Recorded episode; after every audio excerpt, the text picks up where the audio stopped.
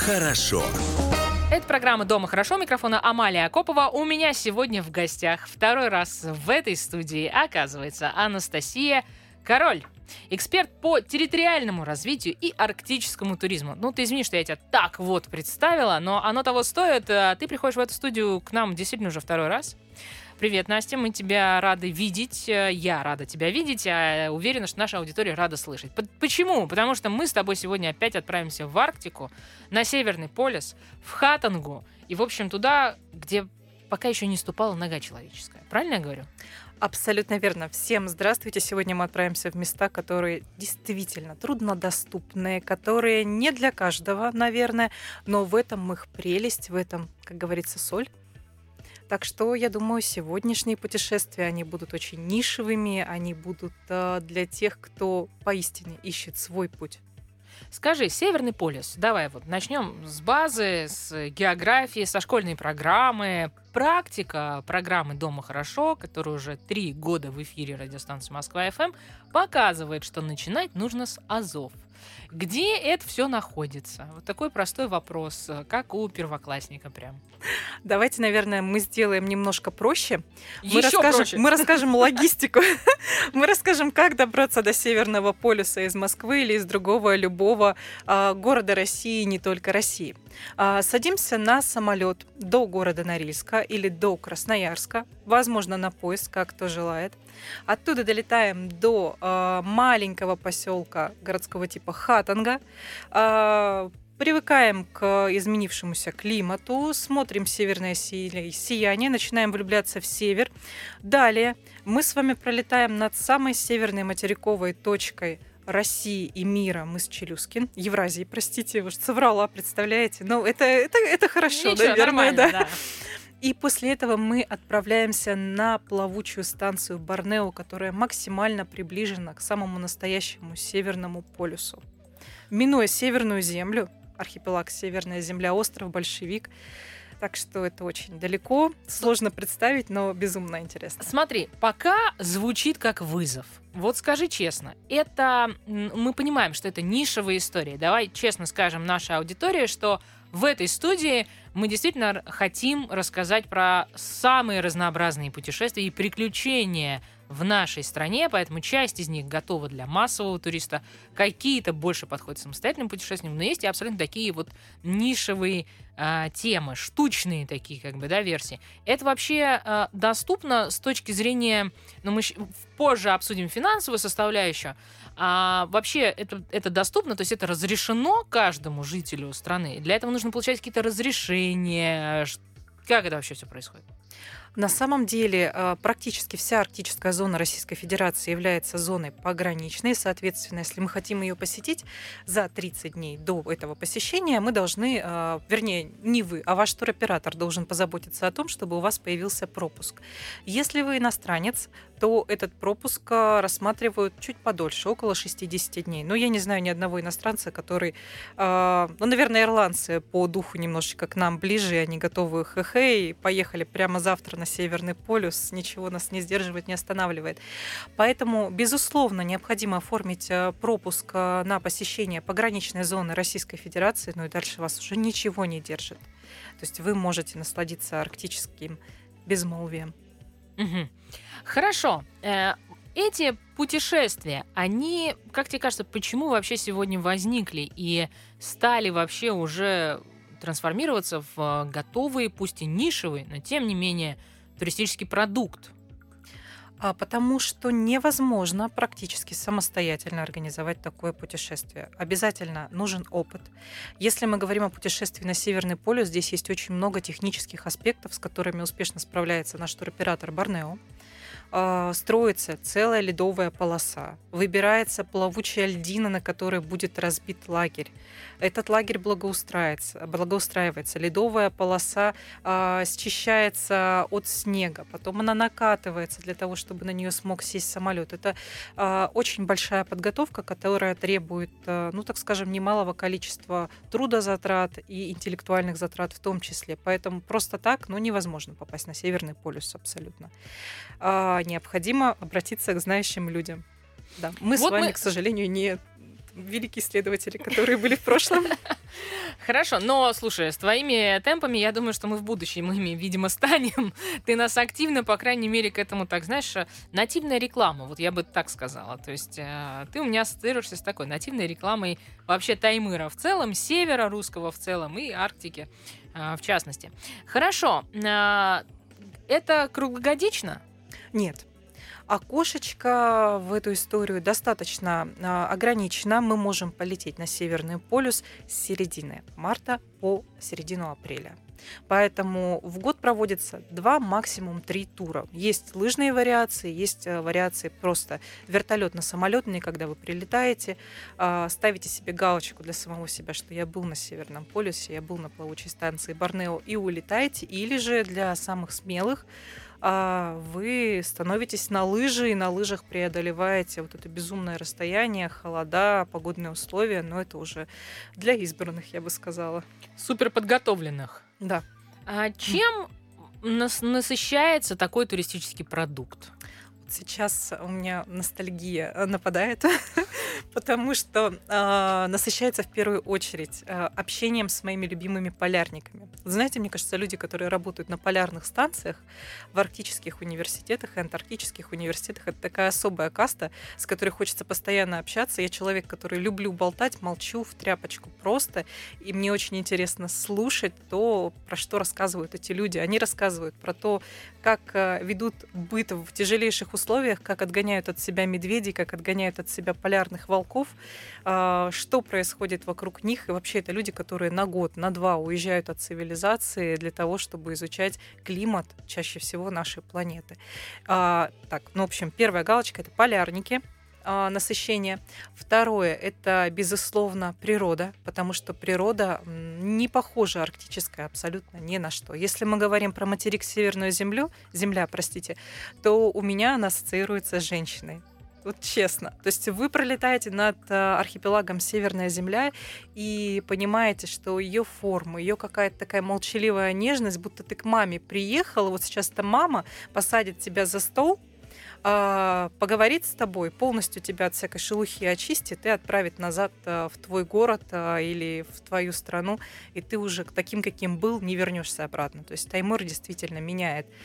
Ну и, соответственно, погодные условия – это тоже такой определенный вызов для самого себя, преодолеть э, те погодные условия, которые на самом-самом севере, ну, это такая смелость должна быть у человека. Там а, у нас сколько? Минус 50, минус 60. Такая история а, вообще. Как вам повезет? То есть здесь бывает и минус 50, и минус 60, но в целом полярники, с которыми я разговаривала, а, вот именно живущие на острове Большевик, это так север, север, север, север, а, они говорят, что им морозы переносить намного легче, если нет ветра. Как только поднимается ветер, это смерть. Если нет а, ветра, то морозы и в минус 40, и минус 50, они очень лайтово переносятся. Ну, звучит, конечно, странно, но э, поверим. Хорошо. Нет, не странно, что смерть во время ветра, а вот то, что морозы минус 60 э, переносится э, легко, это да. Попробуем, что называется.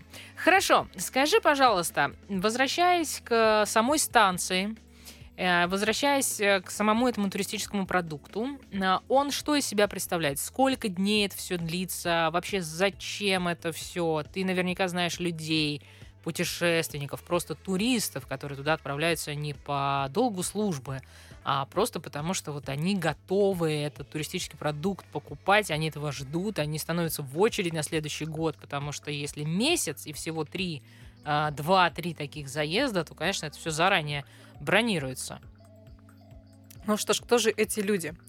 А, чаще всего это люди, которые ставят для себя, так а, я называю, галочки. Вот я побывал во всех э, крайних точках нашей планеты, или я увидел все океаны. То есть вот мне нужно попасть на Северный полюс для того, чтобы удовлетворить свои душевные, а, я бы сказала, потребности. То есть это люди, которые ставят себе изначально цель преодолеть что-то. То есть коллекционеры своего рода.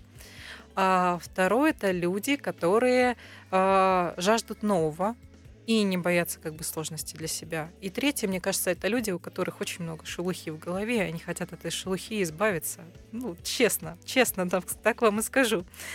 А, так, если мы говорим про насыщение, как я уже говорила, есть а, туры лыжные, ну это прям так сложненько, и есть туры вертолетные. Вот я как раз а, по лайтовым турам по, вертолетным, да. То есть как это происходит? Вы садитесь в вертолет, вас довозят до станции мыс Челюскин или до острова Большевик. Здесь вы пересаживаетесь на самолет, этот самолет летит на ледовую станцию Борнео. Здесь вы проводите две ночи максимум, то есть вы можете переночевать, вы можете пообщаться с теми, кто работает в данный момент на этой станции. Строятся такие очень утепленные палатки. Эти палатки достаточно комфортные, то есть в них можно жить. Конечно же, мы ставим флажок о том, что мы были на Северном полюсе, вводим хороводы вокруг этого флажочка. А, собственно, вот и все.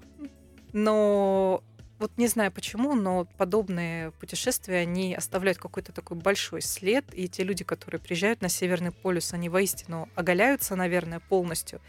И э, кем бы ты не был на Северном полюсе, ты остаешься вот самим собой настоящим, и рядом с тобой такие же настоящие люди, и ты вступаешь с ними в коммуникации, которые, мне кажется, очень сложно потом разорвать. Чем и как а, меняет а, русский север, а, северный полис конкретно каждого человека, об этом расскажем скоро.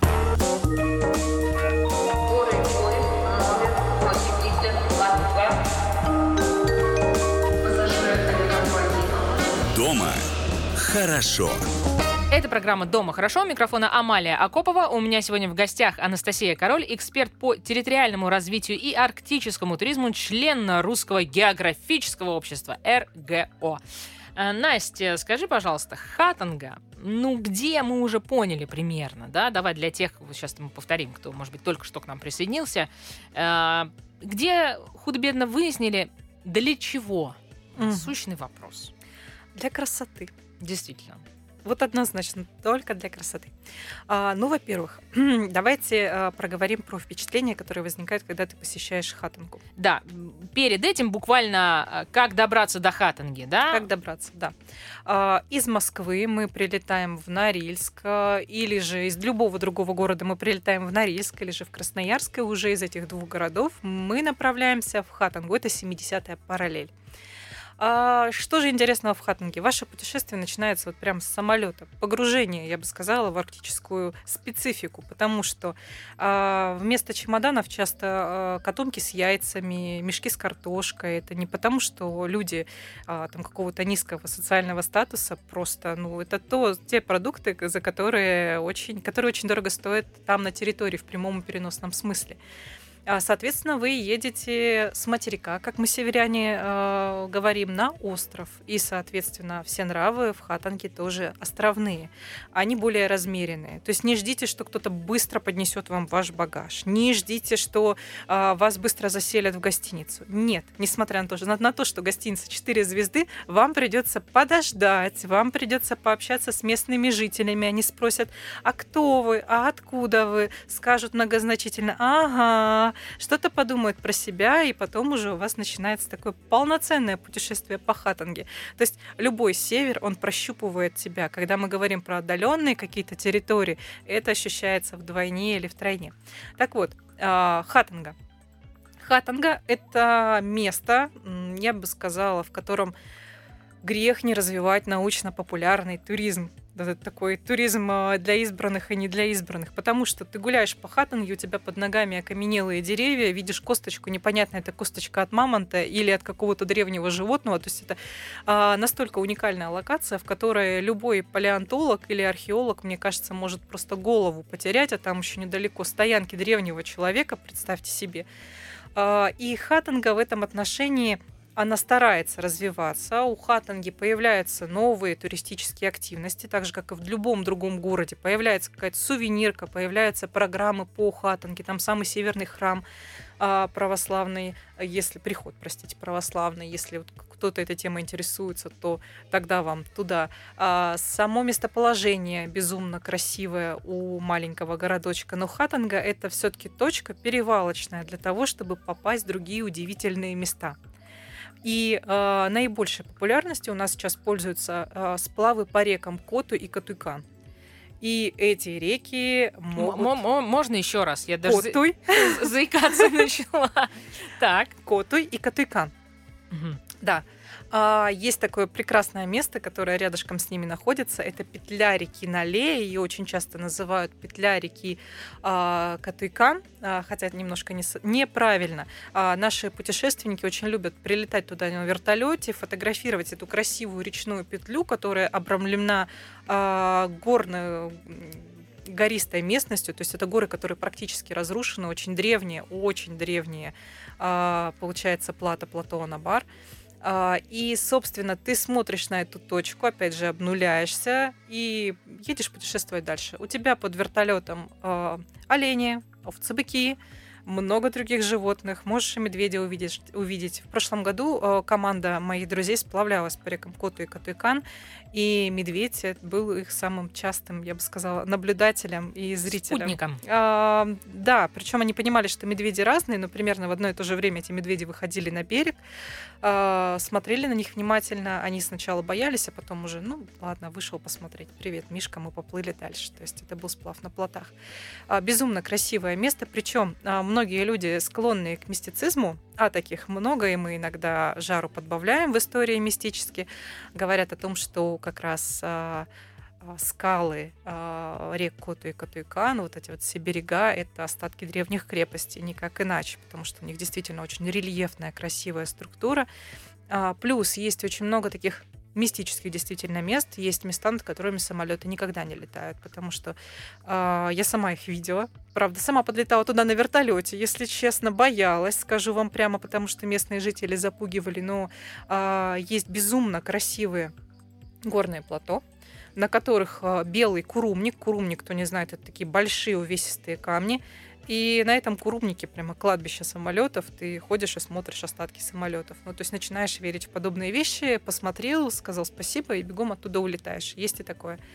Плюс хатанга. А, чем она интересна? А, те, кто любит животных, те, кто любит наблюдать за животными, вот прям нужно лететь в Хатангу в августе, а, в июле, потому что в этот период начинается миграция оленя массовая через реку Хатангу, и появляются так называемые оленные мосты. То есть э, это зрелище, когда через реку переплывает огромное количество оленей. Оленей так много, что прям нет разрыва. Конечно, зоозащитники могут сказать, что это достаточно жестоко, но с другой точки зрения олени и так переплывают. Мы вот издалека из определенной точки на них смотрим. Э, что еще интересно? В Хатангу заходят овцы-быки. Овцы-быки это отдельная история. До 70-х годов э, в на нашем севере, на Таймырском овцебыков не было, их всех съели. Поэтому был очень интересный опыт проведен. А, на месте Бикада Нгома река было заведено несколько овцебычков, которые настолько расплодились, завезены, завезены они были из Канады, что сейчас, а, так скажем, наблюдение за овцебыком стало хатанской фишкой. Очень много фотографов, в том числе вот Виталий Горшков, кому интересно, можно почитать, а, собирает группы и водит туристов вот именно посмотреть, пощелкать вот этих овцебычков очень красивых. Но и у нас научились готовить из овцебыков тоже блюда. Не могу об этом не сказать. В Хаттинге вас могут накормить шурпу из овца быка. Грешна. Так. Это хотя бы вкусно? Это напоминает очень сильно жирную баранину. Жирную баранину. Ну, ожидаемо, в принципе. Хорошо. А, как люди живут Люди живут по-разному, скажу честно. А, хатанга – это точка, в которой живут э, исходно, исходно, простите, исконное население, то есть Таймыра – это Долганы и Нганасаны. Нганасаны – это самый древний народ э, Таймыра, ему около двух тысяч лет, и Долганы – это самая молодая этническая группа, считается в России, порядка 300 лет. А, соответственно, у них свой быт, свой уклад, и, э, если честно, даже живя в современном городе, представители этих этносов очень трепетно относятся к своей культуре. Поэтому, если вы хотите погрузиться в этническую какую-то составляющую, то хатанга вам это даст. Вам обязательно проведут обряд очищения, вам обязательно расскажут про то, как нужно себя вести, как нельзя себя вести, поругают, если вдруг вы сели в чум не на той стороне, на которой нужно. Ну и, соответственно, чем живут люди? Люди живут рыбалкой, люди живут охотой.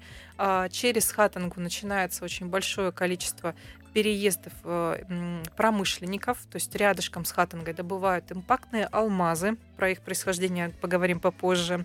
А мне не дали их провести из Хаттанги, к сожалению. Да. Почему? Нельзя. Как Вот все, что на земле такое драгоценное, если так? понимают, то нельзя. Будем считать, что я ничего не вывезла из Хаттанги. Так. А, Собственно, соответственно, люди э, чем живут? Они добывают полезные ископаемые. То есть чуть дальше у нас есть и нефтяные месторождения, чуть ниже, очень богатые газовые месторождения и так далее. То есть Хаттанга, она такая а, промышленная, но промышленная в отдалении. То есть все промышленные объекты вокруг нее, а люди уезжают работать как бы из Мгм. Хаттанги в Хаттангу. Ну и туризм. На самом деле хатанчане а, очень Хатанчане. Да. Как, как- как звучит-то Вот я прям. на самом деле, прожив 8 лет на Таймыре, так и не узнала правильно, потому что кто-то говорит хатанчане, кто-то говорит хатанцы. И друг дружку меня постоянно исправляют.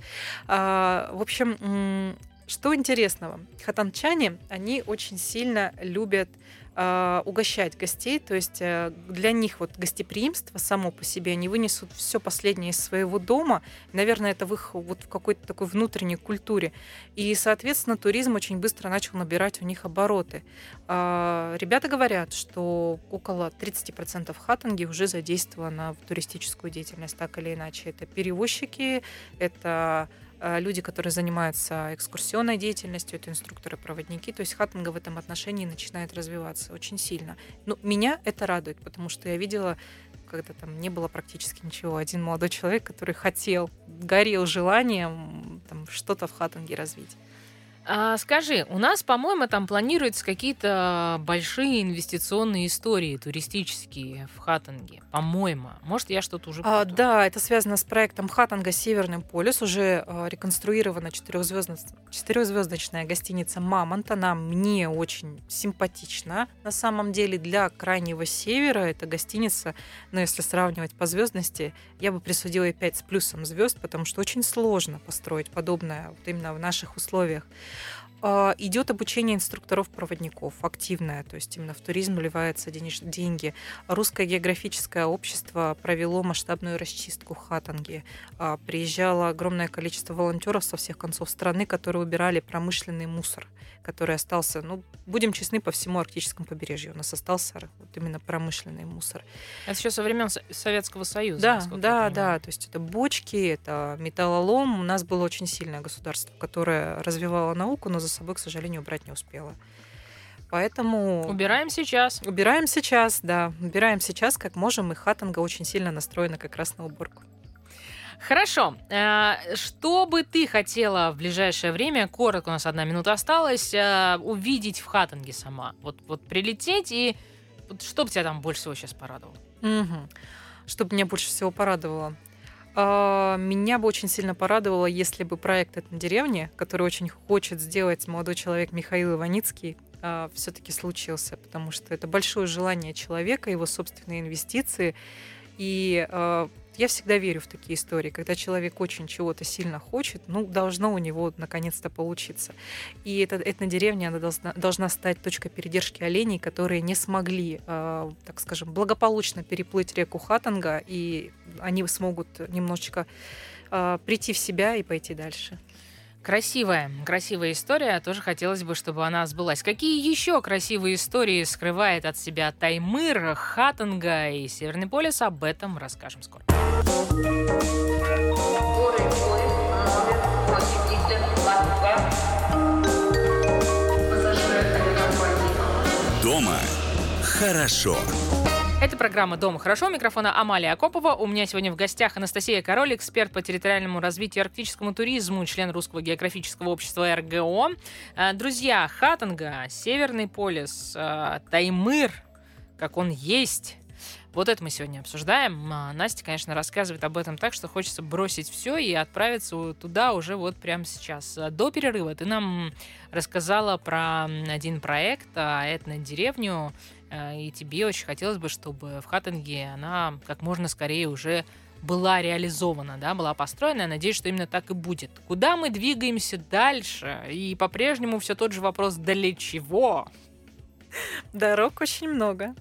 А Для чего? Для новых впечатлений. Вот э, скажите, кто может похвастаться тем, что стоял в середине, в середине огромной звездной астроблемы? Ну, а, смотри, в этой студии есть только два человека, которые могут тебе вот э, в моменте ответить на этот вопрос. Значит, я говорю нет, Паша, э, мы обратимся помощь э, студии. Паша тоже не может похвастаться. Мы с Пашей не можем похвастаться. Мы расскажем сейчас нашей аудитории, что, конечно же, для того, чтобы вы могли слушать, слышать и наслаждаться тем, что вы слышите, над этим всегда работает большая команда. Вот, и Паша часть этой большой команды. Так, Вот я предлагаю нашим зрителям где-нибудь в комментариях ответить на вопрос, были ли они в центре звездной астроблемы. Так вот, именно в Хаттинге можно посетить четвертую по величине в мире астроблему. То есть она там на уровне, их две таких четвертых. И одна из них наша, Таймырская. 37 миллионов лет назад огромный метеорит а, с очень сильной, с очень высокой скоростью вошел в нашу атмосферу и оставил огромнейший след на территории Таймыра. И наши многие э, мистики говорят, что это именно хатанский метеорит убил всех динозавров. Именно с территории Таймыра начинались все вот такие вот э, вещи, которые меняли Катаклизмы. пол- катаклизмы, меняющие климат нашей планеты. А, поверить в это легко на самом деле. То есть представьте себе, опять же, ну, мое любимое средство передвижения вертолет, простите, по тундре. нормально, северяне, они могут себе это позволить просто. Мы тут а, в пробках стоим, сигналим друг другу, не можем во дворе припарковаться, если снега чуть больше, чем обычно. М, Да, так что представим, вы летите на вертолете, под вами тундра, ну, можно и увидеть, как пробегает олень, а, очень низкая растительность, а, полигональные болота, это так вот очень графические болота, которые квадратиками, там, кружочками и так далее. И вдруг посредине тундры открывается красивейший лес в ложбиночке. Ты не можешь понять, что это такое. Приходишь туда, приземляешься, и ты понимаешь, что время действительно останавливается в этой точке. А, как раз, а, так скажем, окраина вот этого вот взрыва стала а, объектом природы краевого значения. Это пестрые скалы, безумно красивое место. Его следует посетить. Это та точка, с которой начинается путешествие по кратеру Попегай. Именно до сюда дошла волна, перемешала абсолютно все, и сейчас это безумно красивое место. Но мы с вами а, спустимся с вертолета до лодок, проплывем, Вот это падение. проплывем по реке Рассохе а, или по реке Попегай, и на ее берегах, а, ну, честно скажу, наверное, выносить ничего нельзя, но все равно река все смоет, и берега опять размыва- размоет, и вынесет новые какие-то остатки палеонтологические. Вот у всех моих друзей практически есть окаменелые финики, которые я нашла на реке Рассохи. На самом деле это не финики, это соцветие, а, как мне сказали, сагового дерева, которое росло когда-то, ну, 37 миллионов лет назад. И скорость катастрофы была такая большая, взрывная волна мгновенно перевернула землю и просто накрыла деревья, которые когда-то были вот в этом месте, а, из-за чего они окаменели. И, собственно, сегодня жалко зрители не могут увидеть. Я вот как раз э, в сережках из э, саговника. То есть это окаменелое дерево. Наши мастера научились его обрабатывать и делают такие вот интересные сувениры. Собственно, да, мы всего делаем сувениры. все, что под ногами практически. Мы такие северяне используем все, что возможно использовать в своей работе, в своей деятельности. После того, как мы познакомились э, с окаменелостями, их много, а еще можно найти и челюсти мамонта, бивни мамонта и так далее. То есть это вот прям очень легко. А, Мы направляемся в поселок Попегай. Вот по мне, это один из самых красивых поселков Таймыра. Он находится на берегу очень такой живописной реки. Люди здесь э, очень так тщательно, бережно охраняют свою культуру, и в то же время они готовы этой культурой делиться, делиться правильно. Не как на рынке, а ты у нас что-то купи, а ты посмотри, что у нас есть, а вот посмотри, вот наши дедушки делали так, и я это сохранила, и действительно, они несут шкуру, они показывают, как их э, дедушки эти шкуры обрабатывали, они показывают, как собирать чум. Вот, э, если честно, за сколько, Амалия, можно собрать чум, как думаешь? За два часа. Шесть минут. Так. Не получилось. Чум собирается за 6 минут. э, То есть, э, ну, честно скажу, я Ну, собираю я его думаю, дольше. что я два дня буду. На самом деле, я просто... У меня первая версия в голове была несколько дней. Потом думаю, ну ладно, надо как-то ну, посерьезнее все-таки подходить к вопросам. Но 6 минут это, это российский рекорд наш, русский рекорд или что это вообще? Как это? А, возможно, собирает кто-то и быстрее. Но здесь это норма. Что вряд ли. Это, это норма. Почему? Потому что погода плохая, жилище нужно собрать быстро. Потому что вдруг сейчас вот как э, пурга какая-нибудь подует, и ты не успеешь укрыть себя, своих детей. Поэтому чумы собирались очень быстро. А, Соответственно, туристы этому обучают. Туристы обучают культуре, туристы угощают. Без... Вот знаете, самый вкусный хлеб, который я ела, это хлеб, который а, был испечен на простой горелке по составу просто мука и вода. Я не знаю, как это работает, и он а, был испечен вот именно попигайской бабушкой. То есть вас там угостят а, вкусностями, которые присущи Таймыру. То есть здесь а, большое разнообразие северных рыб, лепешки с икрой, а, вкусные варенья, там, моченые грибочечки. То есть на севере они тоже есть, но это безумно вкусно. Оленина в разных видах разнообразия. То есть гастрономия это тоже то, что, так скажем, Таймыр может предложить, и север Таймыра в том числе. После Попигая предлагаю опять пересесть на вертолет, но Да, мы поняли, что общественным транспортом ты не пользуешься, да. Не, ну, не надо так э, бравировать этим в, в- в- в этой студии. Мы, мы это поняли уже. Так, а, либо сесть на теплоходик. тоже маленький. вариант. Да. На собственную яхту. Ничего необычного. По традиции просто обыкновенная беседа с северянами. Она всегда так и происходит. Поэтому, когда мне говорят, что Москва это город миллионеров, я, честно, у меня возникают вопросики. Ну ладно. а, так, Я покраснела. пересели мы вновь на вертолет и... Да. А, и перелетаем или доходим, а, потому что на теплоходике ходят. Нас очень сильно обижаются капитаны, когда им говорят, давайте поплывем, они готовы Конечно, не дай бог, чтобы теплоход поплыл. Нет. Да, да. Теплоходы и яхты, они у нас идут. Собственно, мы с вами приближаемся к самому северному, одному из самых северных поселков в мире Сендаска. И здесь, прежде чем э, да, вам что-то показать, вас э, посадят вот так вот на лавочку. Придет глава деревни и скажет: Ну что вы, откуда? Зачем сюда пришли? И в то же время они понимают, что они подготовили уже туристическую программу, но пока не посмотрят, что вы за человек такой. Ну, то есть э, вряд ли вам покажут э, вот именно все, чем богат поселок.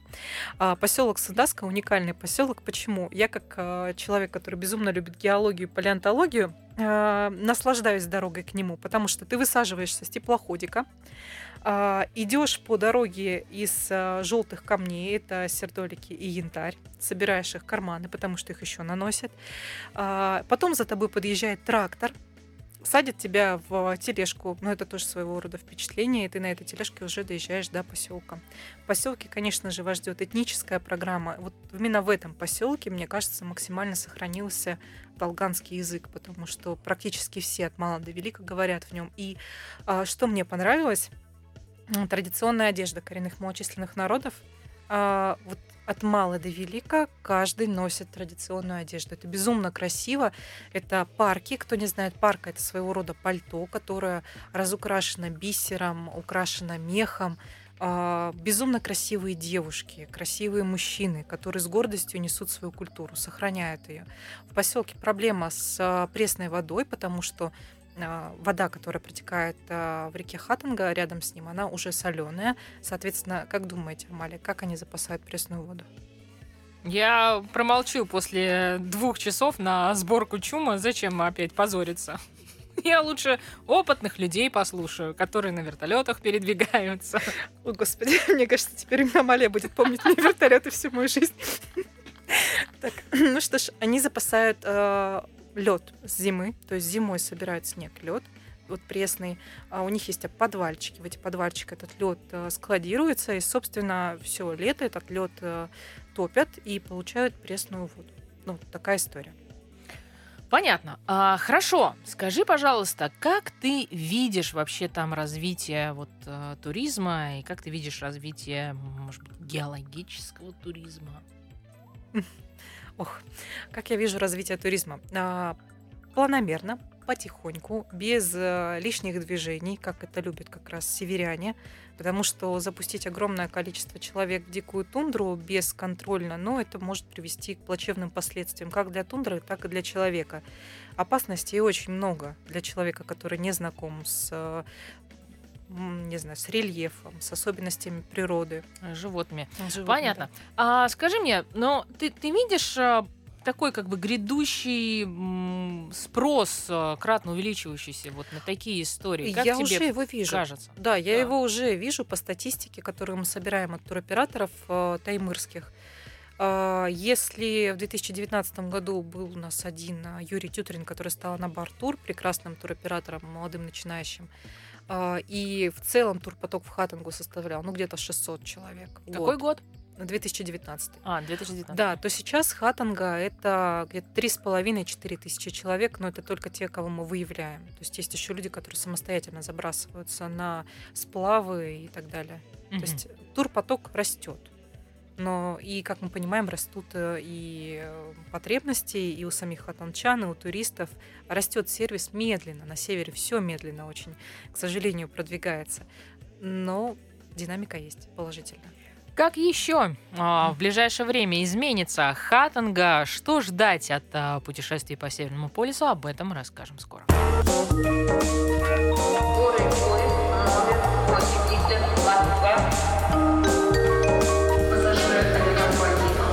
Дома хорошо.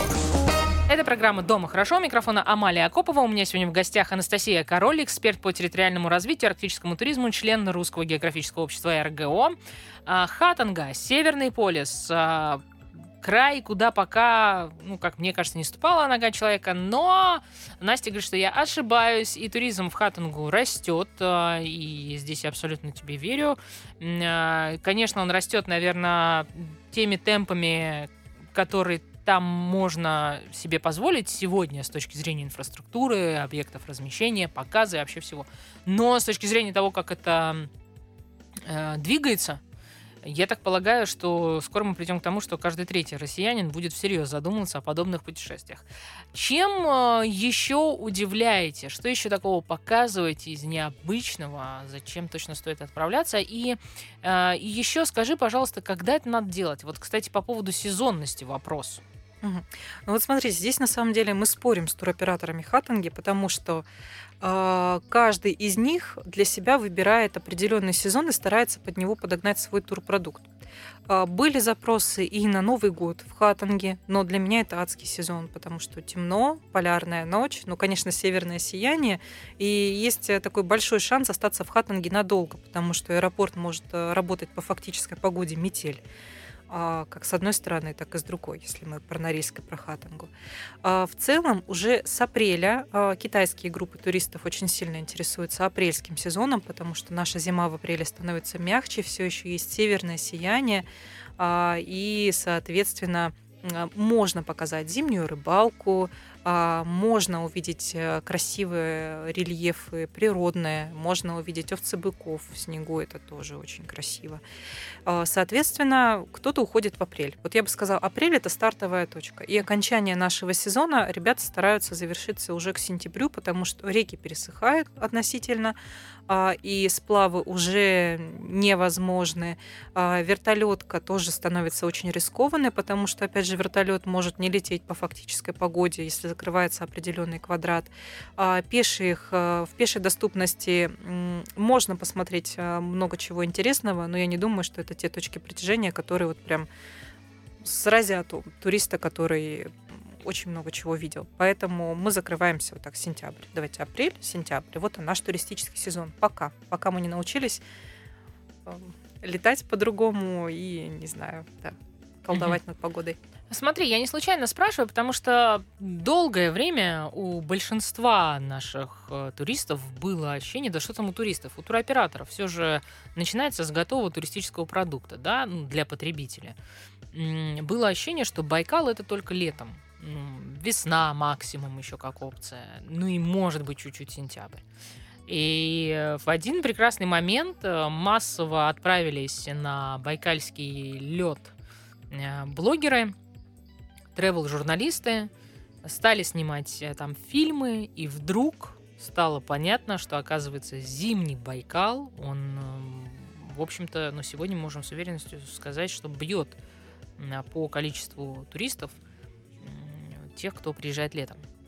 И э, есть ли у тебя такое ощущение, что и, э, в общем-то, на Северном полюсе мы тоже придем к тому, что вот эту зиму мы просто пока не научились, мне кажется, ее продавать. Мы вообще по стране, мне кажется, это мои ощущения, а, я могу здесь ошибаться, но, по-моему, мы не умеем продавать зиму, мы не умеем продавать снег, мы не умеем просто. Ну, мы кое-как научились продавать а, Карелию, зимнюю сказку, вот к Деду Морозу, такую как бы классическую, вот тебе сани, вот тебе упряжки, хочешь там с оленями, хочешь с собаками, ну и как бы все. Или я ошибаюсь? Нет, а, ты не ошибаешься, но сделаю такую маленькую помарочку. Мы учимся продавать. Потому что, Встретились, говорит, оптимист и пессимист. да. А, С чего начинается вообще, как мне кажется, туризм на любой территории? С тех людей, которые в эту территорию верят. Если мы говорим про зимний, Бай- зимний Байкал, то там когда-то был прекрасный Алексей Стрелюк, который и есть, заразил Леша, всех. тебе привет. Да, Я тебе привет, больше Лёша. того скажу. Он стал чуть ли не первым гостем в этой студии три года назад. Он прилетел к нам специально а, на эфир, буквально там на три часа мы записали программу, и он тут же отправился обратно в аэропорт. А сейчас а, у меня в гостях а, была а, Юлия, по-моему, Стрелюк, тоже, в общем, туроператор Байкалика. И этот выпуск, второй уже точно есть э, на платформе Яндекс Музыка и на нашем сайте Москва ФМ. Поэтому, если вдруг пропустили, обязательно послушайте. Спасибо тебе большое за короткую рекламу. Да. Ну, это просто действительно очень сильно уважаю ребят, и, так скажем, этнически я из Иркутской области, поэтому я видела, как там все развивалось, и я видела, кто это делал. Маша Стрелюк. А, У меня всегда, ты знаешь, проблема с именами. А, Маш, Ну. тебе привет. Я думаю, они не обиделись, они услышали свою фамилию, уже рады. Да, и туроператор Байкалика. А, так, возвращаемся к Да, тебе. а, собственно, также и в Хаттанге появляются, появились сначала люди, которые поверили в то, что туризм может быть. Я очень хорошо помню, а, так скажем, глаза Юли Тю- Юры Тютрина, который один был, один в Хаттанге, который верил действительно, что туристические, воз- туристические можно раскачать. Вот он смотрел на меня и говорил, Настя, ну что ты думаешь, ну пойдут к нам туристы? И я так, посмотрев на все, соврала ему. Вот честно соврала. Я не верила, что туристы прям пойдут. Я говорю, да, конечно, Юр, тысячу сделаем в следующем году. Блин, мы сделали. Понимаешь, туристы пошли. А, лю- людям дозированно начали давать информацию о хатанге. И почему дозированно? Потому что инфраструктура пока не готова. Понятно, что курица или яйцо до сих пор такая дилемма, что вперед туристы или инфраструктура. Но все-таки, когда мы говорим про Арктику, очень уж Арктика хрупкая, и поэтому толпы туда загружать нельзя. Нет, конечно, вообще это все нужно как-то, мне кажется, дальше уже, когда спрос будет а, значительно больше, как-то сегментировать. Мы же ведь э, научились э, беречь а, всеми нами любимые Шантарские острова.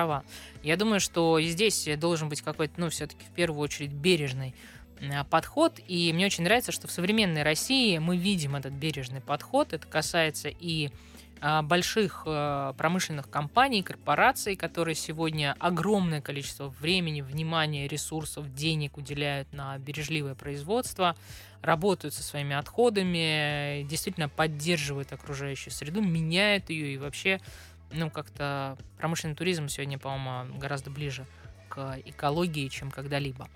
А, так, Соглашусь с твоим последним высказыванием. ну хоть с этим. Ну, ну, хоть здесь, а то с чумом не получилось. А, напомню, кстати, чум можно собрать, как вот э, подсказала нам Настя, за э, 6 минут. Моя версия была 2 часа, она оказалась неправильной. Э, Двигаемся дальше по Северному полюсу. А, ну что ж, недалеко отходя от Хатанги, ну тут ваше желание сядьте вы на вертолет, пойдете пешком или сядете на вездеход, можно будет еще добраться до нескольких интересных мест. А, вот отошли мы от э, метеорита, а ведь метеорит э, попегайский дал нам алмазы импактные. Понимаешь, и их очень много. Это одно из самых крупнейших э, залежей э, импактных метеорит, импактных алмазов. Это в можно России. посмотреть, увидеть хотя бы. А, ну, если, я думаю, если вы увидите алмаз, ну, то есть, э, то вряд ли вы поймете, что это он, потому что не обработанный, он крайне неприглядно выглядит. Ну, какой-то там пол- полупрозрачный, белесый, непонятный абсолютно камушек. А, Но можно его, в принципе, найти. А, Но, опять же, что мне нравится еще больше, камушки цветные. да, рядышком с Хаттангой можно посетить заброшенные а, нефритовые, хризолитовые шахты. Причем эти шахты не типичные. Это шахты открытого типа. Вот, знаете, так будто бы кошка большая взяла, вот так вот лапкой прям по земле провела и оставила такие полоски. Вот когда ты с вертолета смотришь, ты вот как раз их видишь. А, Здесь можно походить, увидеть э, старые геологические станции, можно посмотреть, ну, как по-разному можно к этому относиться, но тем не менее старая геологическая техника тоже осталась а, на Таймыре. Ты можешь увидеть быт геолога. И местные жители не ломают эти балки геологические, они не вандалят э, в отношении вот этих вот строений. Почему? Потому что ты в это здесь можешь спрятаться от непогоды, ты можешь здесь что-то оставить. И вообще есть культура такая оставления чего-то вот в этих вот балочках. Так вот ты можешь попробовать найти себе, а, а, простите, хризолит или же нефрит, а, прозрачный зеленый или непрозрачный зеленый камушек и в принципе потом попросить местных мастеров из него что-то сделать. И есть еще одна точка. а, Горы Баранга, самая северная горная цепь, цепь в мире. А, Очень древние горы, вообще их называли горы смерти. И, ну, если честно, отчасти я согласна, потому что это вот второе место на Таймыре после того, где падают э, самолеты, в котором мне не очень комфортно находиться. А, Это черные, такие пугающие, но в то же время и манящие горы, в которых, ну вот точно, шелуха, как я уже говорила в первой нашей части, отваливается. То есть ты остаешься самим собой. А, И именно здесь есть уникальное место горящ- горящие угли Бранга. А, Прямо на берегу рек а, есть а, такие... То есть ты, ты, ты летишь или идешь, или ты сплавляешься по реке и можешь почувствовать резко запах гари очень сильный. А, При жаркой погоде можно видеть прямо огни, когда земля из земли вот выходит огонь. Ты не понимаешь, откуда этот э, а, угольный пласт, он горит уже сотни лет, может быть и тысячи лет. Никто не знает точно сколько, место не исследовано. Даже если они не горят, то ты- тут очень нужно аккуратно по этому месту ходить, только с гидом советую, а, потому что ты идешь, и земля теплая под тобой. То есть на этой земле можно подогреть себе еду, и, а в некоторых местах и яичко спокойно сварить. Так, а, такие завораживающие, конечно, истории Северного полюса. А, Хорошо, у нас осталась с тобой одна минута. А, Второй твой заход в нашу студию пролетел так же незаметно, как и первый. Я вновь попрошу тебя обратиться к той части нашей аудитории, которая пока не открыла для себя Северный полюс, Хатунгу и вообще северян. Что ты можешь нам сказать? Ох, что я могу сказать? Открывайте Россию, открывайте себя, ищите свои пути и свои маршруты. Спасибо тебе большое. У меня сегодня в гостях была Анастасия Король, эксперт по территориальному развитию, арктическому туризму, член а, Русского географического общества РГО. С вами была Амалия Акопова. Ровно через неделю расскажем вновь, где и как отдыхать в России, чтобы понравилось. Дома хорошо.